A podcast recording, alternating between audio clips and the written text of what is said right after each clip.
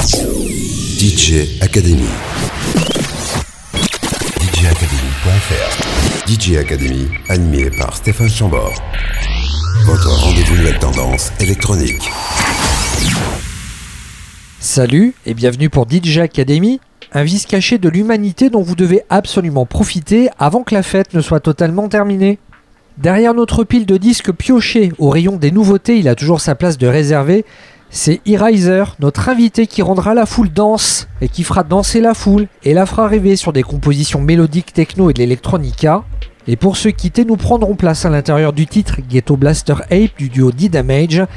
D-Damage, maintenant pensionnaire de la maison ici d'ailleurs, avec la réédition de leur mythique album Radio Ape, un gros bruit des temps modernes généré par des machines anarchiques pour oublier le sens de la vie et même les sens interdits.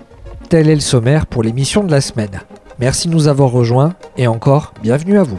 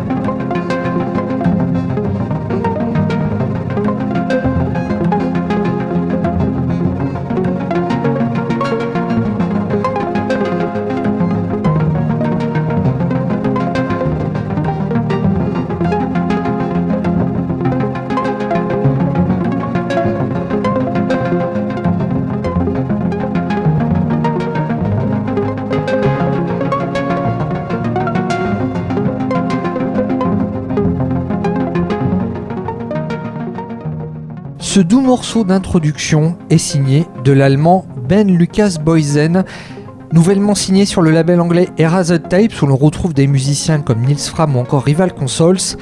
Ben Lucas Boysen tire les ficelles d'un son relax avec Lux. Cet extrait d'un Clarion EP, il est déjà disponible sur vos disqueries en ligne préférés.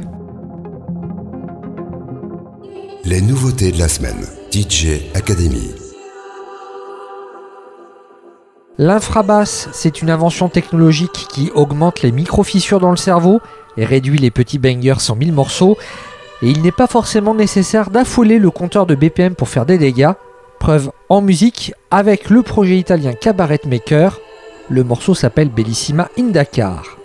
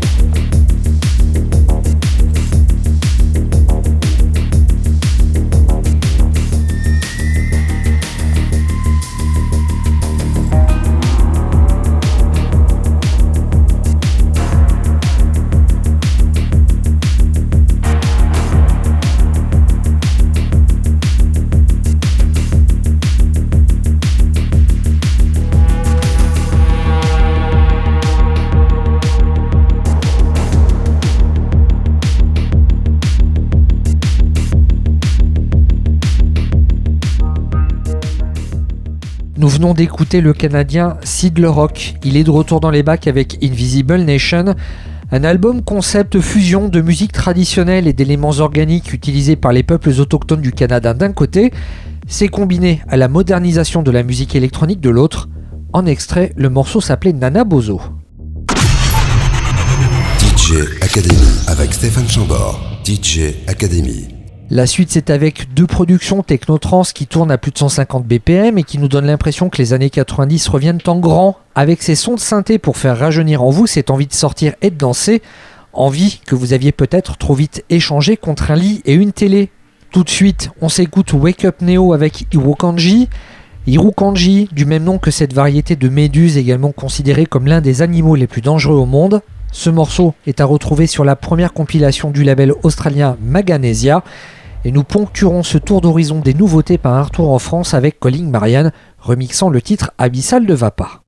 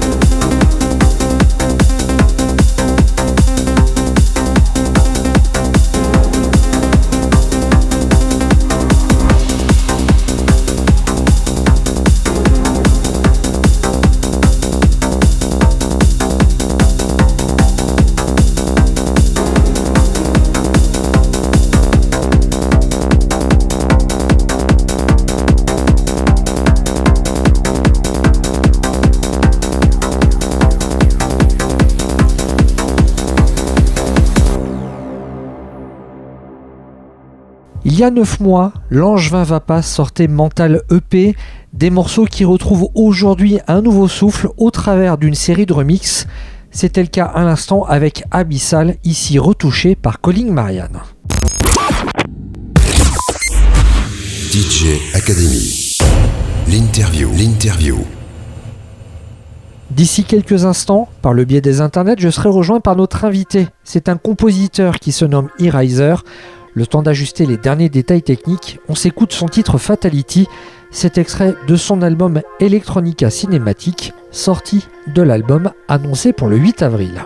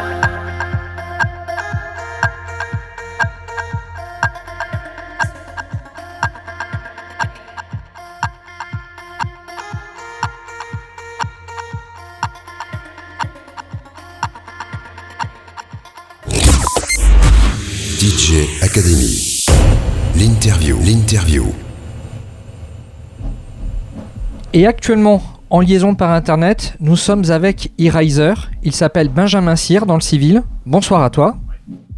Bonsoir. Je suis content de pouvoir t'accueillir et avec toi ce soir on va aborder la sortie euh, de ton premier, euh, de ton premier album en musique électronique.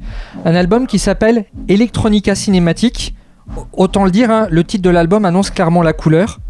Pourquoi avoir choisi ces, deux mots plutôt que de lui avoir donné le titre d'un des morceaux qui est présent dans l'album? Alors, euh, euh, effectivement, c'est euh, c'est un choix euh, très réfléchi. Alors, effectivement, c'est le premier album d'Electro, c'est le cinquième album, en fait. Euh, en réalité, c'est quand même le deuxième euh, album d'Electro parce qu'il y a un EP qui était sorti euh, en 2018 et qui s'appelait déjà Cinématique A qui était la préfiguration de celui-là, qui partait euh, de chants acoustiques pour euh, arriver à la fin de l'EP à de l'électro pur. Et pour arriver, euh, pour annoncer Electronica cinématique. Alors les deux raisons, cinématique, c'est parce que une partie importante de mon activité consiste à faire de la musique pour l'audiovisuel. Je suis un cinéphile, je vis avec une réalisatrice, le cinéma et on vient de finir d'ailleurs un scénario de long métrage. Euh, la- travailler pour l'image, euh, autant faire de l'image, c'est pas mon truc. Mais travailler sur l'image, c'est vraiment ce que je préfère.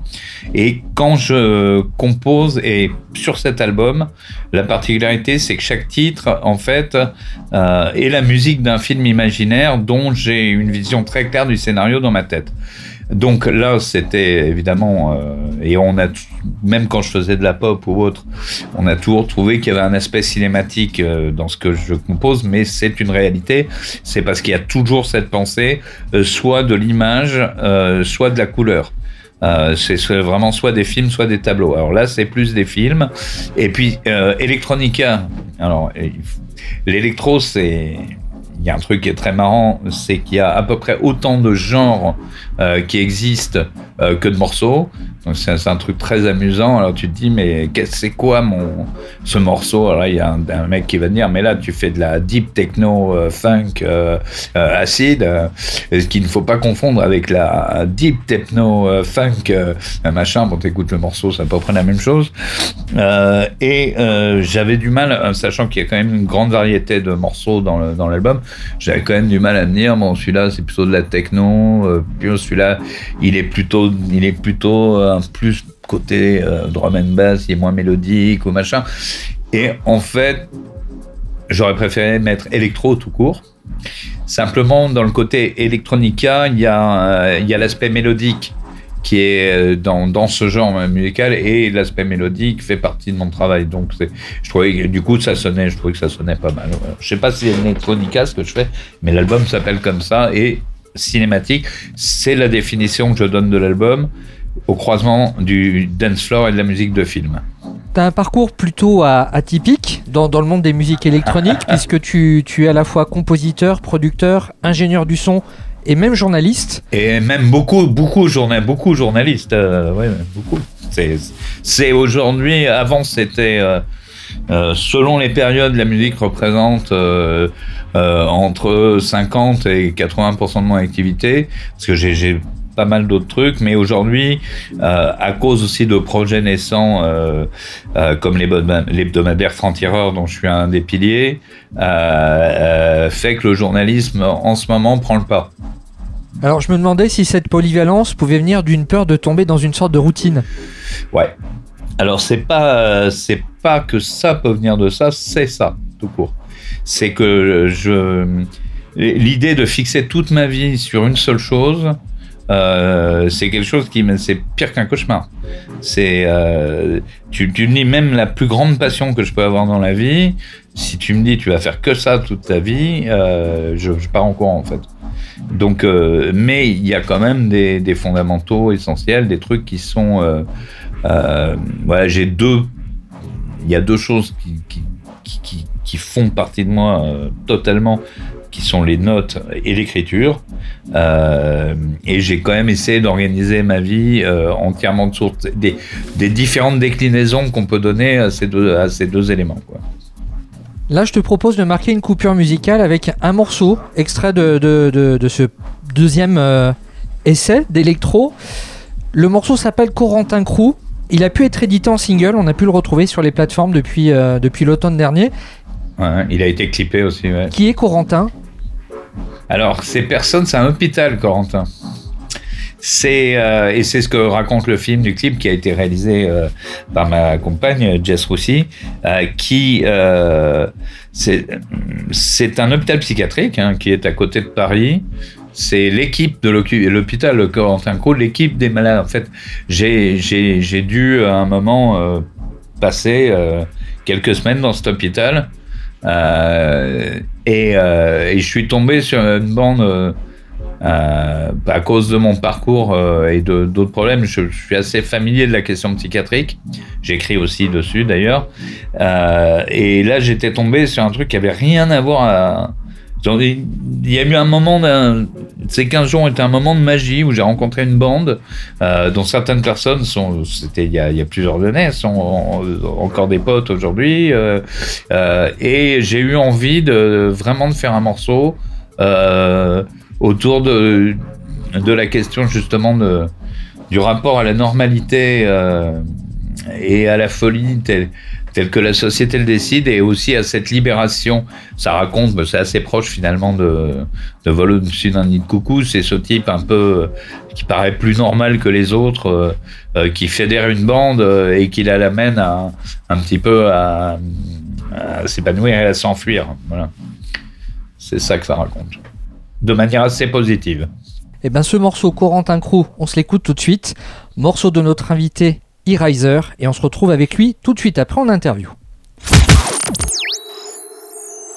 DJ Academy, l'interview.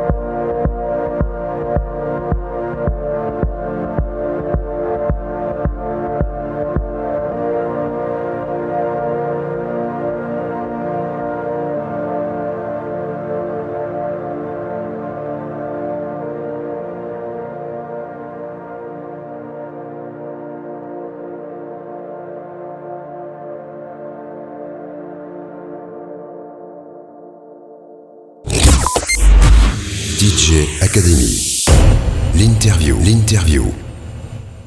Nous venons d'écouter Corentin Crew, qui est un extrait du dernier album de Benjamin Cyr, aka E-Riser. Son album Electronica Cinématique va sortir dans les bacs. C'est le 2 ou le 8 avril. J'ai un trou de mémoire là d'un coup. Le 8. Le 8. Et étonnamment, il va sortir en format CD, alors que la plupart des labels aujourd'hui ont délaissé ce support au profit du vinyle. Pourquoi le support du CD Alors, c'est plus euh, malgré euh, qu'un choix. Voilà. Euh, honnêtement, il y, a une raison. D'abord parce que c'est un album qui est, qui est long.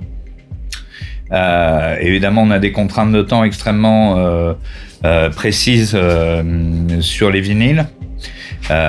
Surtout quand il y a pas mal de basses et en électro, c'est quand même des trucs qui existent les basses. Donc là, on était obligé de faire un album de, qui, deux phases comprises, n'aurait pas dépassé 35 minutes. J'ai et honnêtement, en préparant l'album, j'ai pas pensé à ces questions. J'ai les morceaux et il se trouve que j'ai fait des morceaux plus longs que ceux dont j'ai l'habitude et, et ce à quoi je m'attendais. Et puis, euh, donc, on aurait été obligé de faire un double album vinyle. Euh, alors d'abord, il y a une question de coût, donc c'est faut pas se leurrer euh, par rapport à ça. Et puis surtout, il y a un gros problème. On a déjà retardé beaucoup la sortie de l'album entre les questions pandémiques et ces questions de, de matières premières.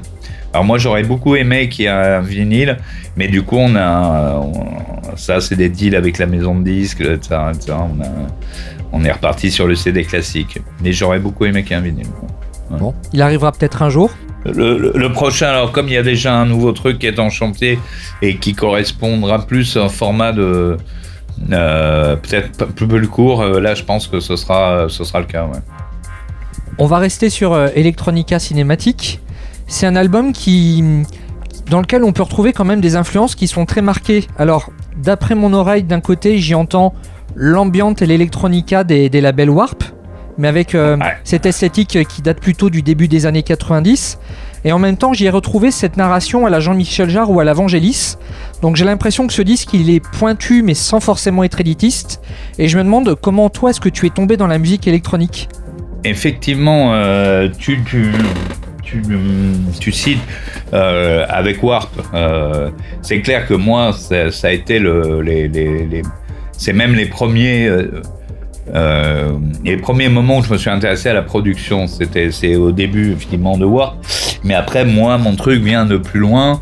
Euh, mes premiers, bon, c'est, parce que je, j'ai plus 20 ans. Hein. les les premiers intérêts pour à la fois la musique électronique, mais avant le sampling, les questions comme ça, même si j'utilise une manière de travailler qui fait qu'il n'y a, pas de centre dans mon, tout est composé. Mais ça a été euh, déjà les premières expériences de Peter Gabriel, donc ça remonte à très longtemps. Euh, après, c'est Laurie Anderson, forcément le rapport, les, premiers travaux de musique électronique expérimentale de Laurie Anderson à New York. Avant, il y avait évidemment, euh, pour moi, l'électro-allemande, avec euh, évidemment les Cravers, Tangerine Dream, euh, Tangerine Dream et, etc., qui, sont les, et aussi Bowie, Brian Eno, qui ont fait beaucoup d'expérimentations. Moi, vraiment, l'oreille s'est ouverte à ces musiques-là très, très, très, très tôt. et puis, après, j'ai complètement déserté ce domaine euh, de l'électro. J'ai plus du tout euh, fait attention à ce qui se faisait. Donc j'ai raté euh, une, génération ou deux de, production. Et comme je vais citer souvent son nom, et pas seulement parce qu'elle est là, mais parce que je le fais tout le temps, c'est qu'en fait on est plus parfois un, binôme qu'un solo. c'est ma femme qui m'a vraiment remis dans l'électro. C'est-à-dire qu'elle s'est mise à n'écouter plus que ça. Et elle m'a fait découvrir euh, euh, la, nouvelle électro française euh, qui, est représentée par des gens comme Rhône, comme Ento. Chapelier Fou, etc. Et là, j'ai hyper accroché. Et puis, c'était une, une musique dont je sentais euh, une familiarité avec ce que, ce que je pouvais avoir envie d'exprimer. Euh, naturellement, c'est passé ça. Et puis après, il y a, euh, mais ça, je pense qu'on est extrêmement nombreux de ce point de vue-là. Il y a le bon vieux Kalkbrenner aussi, qui, les deux d'ailleurs, les deux frères, qui, qui ont un impact dans tout ça, on va dire. Ok, je comprends mieux maintenant euh, ce caractère à, à la fois intemporel et hors du temps de ta production. Alors justement, ces, ces morceaux, même si on ne peut pas vraiment les dater quand on les écoute, on peut peut-être les dater, mais par rapport au titre que tu leur as donné. Bon, Quarantine, le clin d'œil, je pense qu'on on l'a tous en mémoire. Bah, il, est, il, est, il, est, clair. hein. Alors en fait, euh, je t'explique, d'ailleurs, il devait pas être sur l'album Quarantine, parce que c'est un morceau que j'ai fait évidemment pendant le confinement, hein. Euh, mais c'était euh, voilà le moment où l'album était fini en fait. Il y a deux morceaux euh, qui ont été rajoutés, qui en ont remplacé d'autres. Euh, il était fini et puis euh, puis j'ai eu envie de à un moment de faire un truc, moi aussi de faire une petite vidéo quand même où je faisais un truc à moitié en direct. pour essayer de sortir la tête de l'eau pendant ce- cette période-là. Est-ce que les morceaux Thomas Somewhere on Earth et Back to the Moon sont des clins d'œil à Thomas Pesquet? Non, pas du tout. Alors, euh, ils sont très différents de, de, de leur origine, euh, les deux. Alors, euh, pour ce qui est Back to the Moon, en fait, alors c'est lié à un truc très récent, même si c'est un des morceaux qui a le son le plus euh, old school, je pense. Euh, euh, mais c'est quand Donald Trump a commencé ses délires de relancer la, le, programme spatial vers la Lune. Donc c'est à peu près, c'est très contemporain. Donc c'est machin, mais ça m'a fait marrer. Parce que moi le morceau qui m'a l'un des premiers morceaux qui m'a scotché quand j'étais môme c'est Space Oddity de Bowie et euh, bon donc qui a accompagné quand même euh, en direct euh, en octobre 69 euh, les premiers pas de Neil Armstrong sur la lune j'ai une fascination d'enfant pour la conquête spatiale et la- et- et l'aéronautique aussi et du coup, j'avais envie, j'ai eu envie de raconter. Alors c'est typiquement quand je parle de scénario. Là, on a, très clairement le déroulement de la préparation du lancement, euh, du machin, etc. Pour euh, Thomas Someone on Earth, c'est une autre histoire là qui est plus due. C'est un morceau en hommage euh, au chanteur et transformiste Thomas Poli, qui était un de nos plus proches amis et qui s'est suicidé la veille du confinement. Voilà.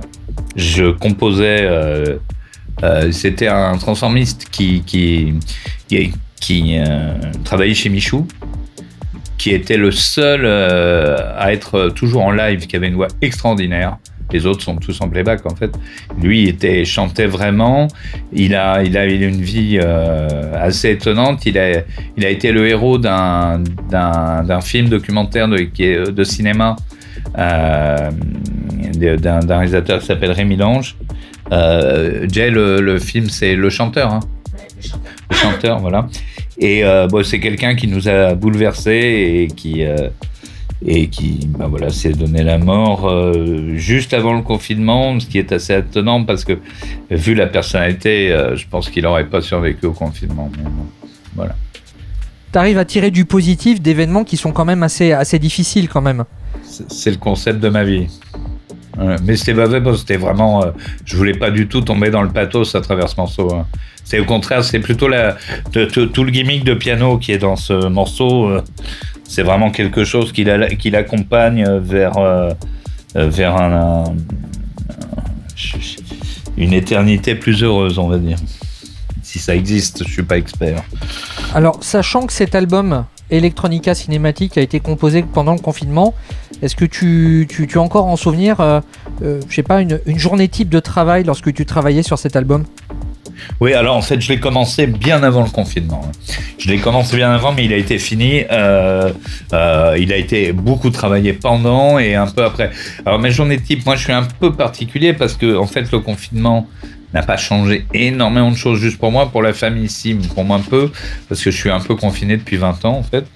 Euh, je, comme tu vois, bah là, on est à la fois chez moi et dans le, le studio qui, comme tu vois, prend euh, ça, ça prend un peu de place. Il y a, du- il y a des trucs, il y a une énorme Raven derrière. Il y a, euh, c'est, c'est, voilà, il y a des claviers de l'autre côté, il y a des claviers là, il y en a derrière. Alors, je, confirme, des- hein, comme j'ai la, j'ai la chance de l'avoir en visio, j'ai deux écrans d'ordinateur qui ressemblent un petit peu à une tour de contrôle. euh, Voilà, c'est c'est- c'est une Raven MTI Dual Core, un truc.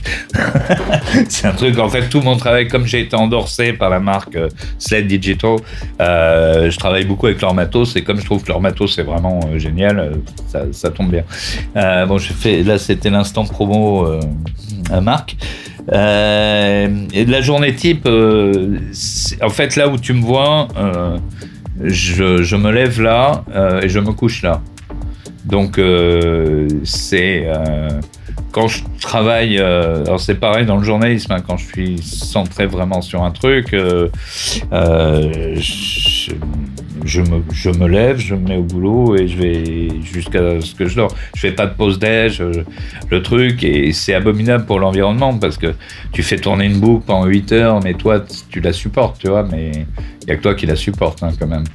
Euh, Je crois que ça voilà, porte un et- nom, ça. Ça s'appelle être un geek. c'est ça, chercher le mot, c'est ça. Oui, bah en fait, c'est quand même un, un de mes problèmes dans la vie. Euh, et depuis, euh, ouais, tu vois, moi, je, suis né avec un ZX81 dans les mains, tu vois, donc ça remonte pas. euh, ça, donc voilà, les premiers trucs, les tout premiers ordi, les premiers Atari, les premiers Commodore, les trucs. Euh, quand j'ai vu, vu ça, euh, pareil, un de mes frères euh, qui est devenu physicien. j'ai vu arriver ça, j'ai dit mais c'est fait pour moi ce truc-là, c'est ma vie quoi. Et du coup, bah, ça me retient, c'est- ma maîtresse un peu. Donc les, voilà les journées, c'est centrer la tête dans le guidon. euh, euh, avec une manière de travailler euh, particulière parce que je compose de l'électro comme on compose vraiment les autres musiques. J'ai pas une manière de, je vraiment je me mets au piano machin, mais j'ai toujours une idée avant de ce que assez exact de ce que je vais faire donc euh, c'est c'est quand même assez focus. Voilà. Je sais pas si c'est clair. mais- Là, on va se faire une nouvelle coupure musicale avec Traveling, un morceau qui fait forcément écho à l'univers du cinéma. C'était difficile de se tromper. Alors effectivement, tu as bien vu. En fait, il m'est venu, j'ai repensé euh, à la scène de, la poursuite extraordinaire dans euh, French Connection, dans le film euh, French Connection avec Gene Hackman et Roy Scheider.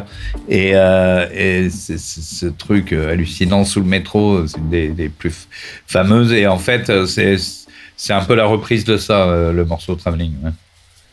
Eh bien, ce morceau, on va l'écouter. C'est donc extrait d'Electronica Cinématique, le dernier album d'Eriser. Ça sera disponible en CD et en digital. Et on se retrouve avec Eriser tout de suite après en interview. DJ Academy, l'interview.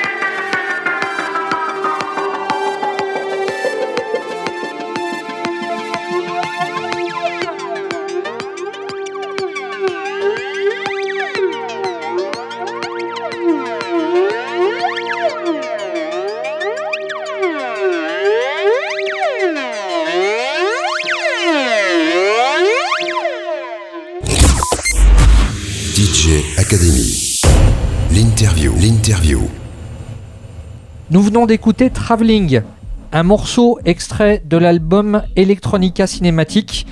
Son auteur, E-Riser, est actuellement en liaison par internet avec nous. Cet album Electronica Cinématique, il a, il a un côté assez paradoxal, c'est que euh, il sonne très hardware, alors que tu, tu ne l'as composé que, que sur ordinateur. C'est de la musique assistée par ordinateur.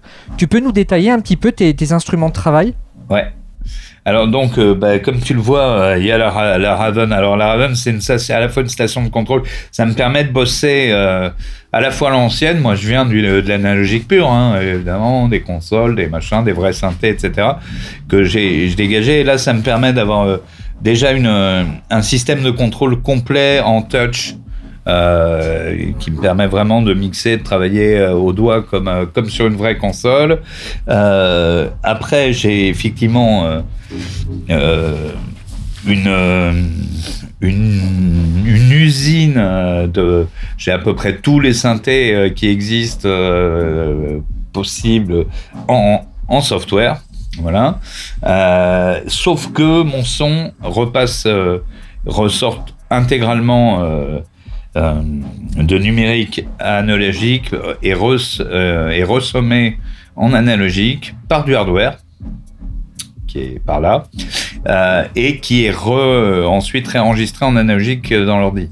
Donc c'est aussi euh, ça qui donne le truc. Et puis après, effectivement, je travaille avec une chaîne avec beaucoup de chaînes de plugins, mais une particulière qui est justement bah, toujours euh, le même truc de, de Sled Digital, qui est à la fois une marque américaine, mais qui en fait dont tous les plugins sont développés en France à Grenoble euh, par une boîte qui s'appelle Eosis et qui sont à peu près les seuls qui ont réussi euh, à reproduire exactement algorithmiquement la réponse de- de- d'une grande partie du, matériel analogique. Et je travaille beaucoup.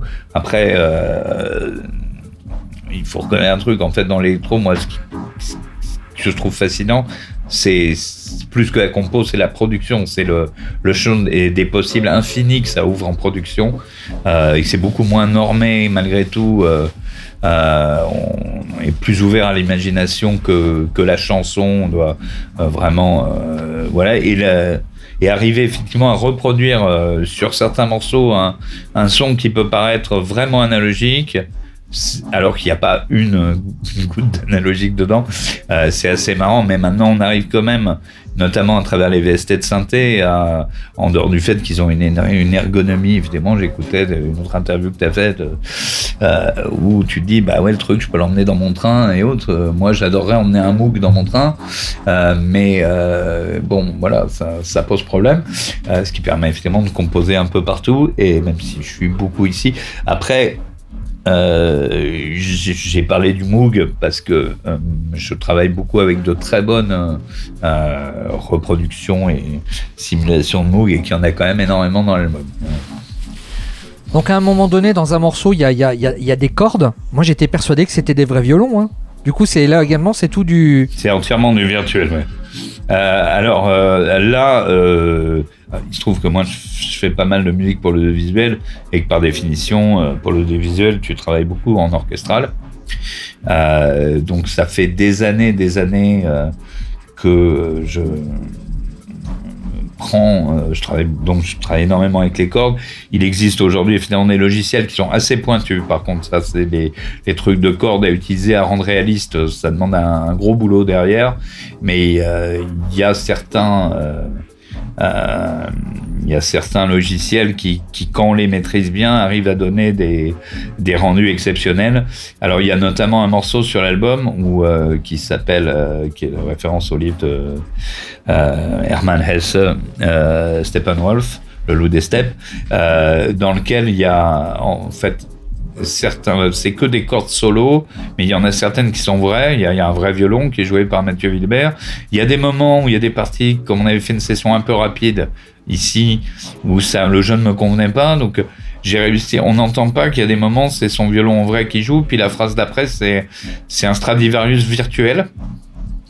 Euh, voilà et, et mais l'essentiel oui aujourd'hui quand quand maîtrise ces trucs-là, on arrive vraiment à, à, bluffer l'auditeur. Il faut savoir quand même qu'en musique de film aujourd'hui, euh, y compris dans les, euh, dans les blockbusters hollywoodiens, il y a une grande partie de la musique qui est orchestrale, qui, est, qui est du, de la musique virtuelle. Et si ces morceaux de l'album étaient synchronisés, ce serait une fierté pour toi? Ça, plus que plus une fierté. Il y en a déjà que deux qui l'ont été alors que l'album n'est pas sorti, euh, mais euh, notamment Quarantine euh, et puis aussi des morceaux de juste truc d'avant qui a amené qui a amené à cet album. mais c'est pas qu'une question de fierté, c'est une question, c'est le but. en fait. Donc, oui, c'est le but. Le but est, le but est d'obtenir des synchros parce que, parce que j'aime que la musique soit sur de l'image. Voilà. Et, euh, et parce que c'est aujourd'hui un des débouchés les, plus évidents euh, de la musique. Euh, sachant quand même que le marché, le milieu ont, énormément évolué. Euh, et c'est aujourd'hui le, le rapport. On préfère que ça soit synchronisé dans un film que dans une pub. Hein par définition. La réalité, c'est que la, pub est plus rentable. Euh, après, moi, je fais beaucoup de musique de pub, donc euh, le truc, mais le, euh, le film, c'est plus sympa, on va dire. Mais oui, la synchro, ça fait. Elle est dans ma tête avant même de commencer l'album, hein, l'idée. Et pour une fois, le grand public pourra découvrir ton travail, découvrir ses œuvres au travers d'un album. Il s'appelle Electronica Cinématique. Ça sort le 8 avril en physique comme en digital. 12 pistes qui oscillent entre techno et electronica. 12 pistes au paysage sonore très onérique, avec parfois des bases un peu plus marquées dance floor. Et j'en viens à me demander, lorsque tu composes, est-ce que tu développes tes explorations selon une vision d'ensemble, ou est-ce que tu préfères construire une unité ponctuelle sur chaque production? Ouais, c'est clairement ponctuel sur chaque production. Même maintenant, il y a quand tu composes, c'est pour ça que euh, ce qui est très important en fait et qui qui a une énorme influence euh, là-dessus, c'est le temps que tu t'es donné pour faire l'album entier. C'est-à-dire quand tu travailles sur une euh, un temps euh, très long de, type 1, 2 ans, 3 ans. J'ai un album que j'ai mis 8 ans à faire, euh, qui est sorti en 2015, euh, dans lequel l'obsession c'était justement la cohérence. Alors on aurait pu croire qu'il avait été fait en quelques semaines, tellement les morceaux avaient le même son, le même truc, alors qu'il a été fait sur 8 ans. Celui-là, je l'ai fait sur un an et demi à peu près. Et j'ai fait beaucoup d'autres choses, voilà. là, c'est vraiment les ponctuel justement. Euh, c'est l'idée. Chaque, chaque morceau est un film et chaque film a sa propre ambiance.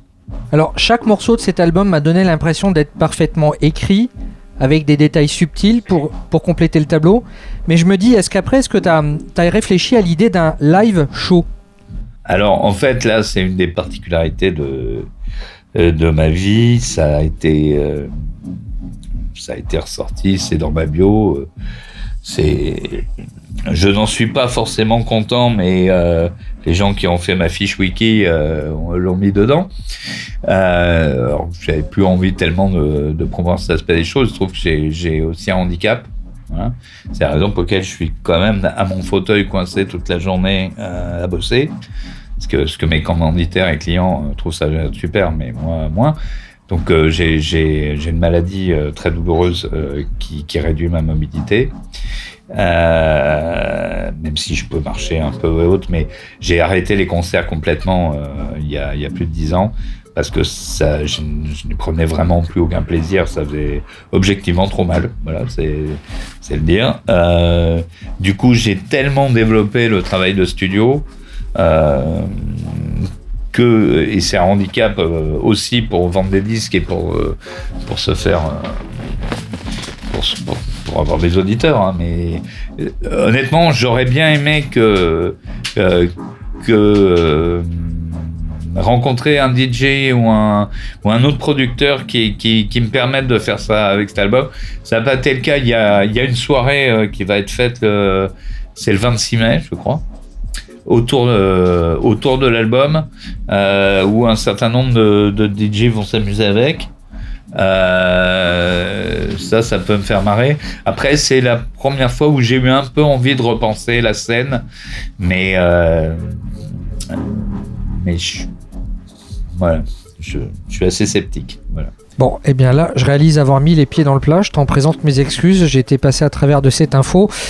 Euh, du coup, je vais, je vais poursuivre. Tu as un emploi du temps qui est très serré, un emploi du temps de ministre, comme on peut dire. Que fais-tu de ton temps libre, si t'en as? Globalement, j'en ai vraiment pas. Euh, mais euh, le reste du temps, euh, c'est vraiment ma fille et ma femme. Non, mais elles sont toutes les deux des, des mondes, elles toutes seules, et, c'est des planètes très longues à explorer, donc c'est, formidable. Mais non, j'ai très peu de loisirs en fait. Vraiment très peu. Si ce n'est de travailler. J'ai fait le tour de mes questions. On va se quitter avec un dernier morceau. Comme tu parlais de planète, on va écouter Back to the Moon. C'est donc extrait de l'album Electronica Cinématique. Ça sort dans les bacs le 8 avril en CD comme en digital. E-Riser, merci pour ton temps. Merci à toi. Peut-être à bientôt dans la vraie vie. Peut-être, ouais. Ça existe. J'existe dans la vraie vie aussi, ouais. Bonne soirée encore, merci. Bonne soirée. Au revoir.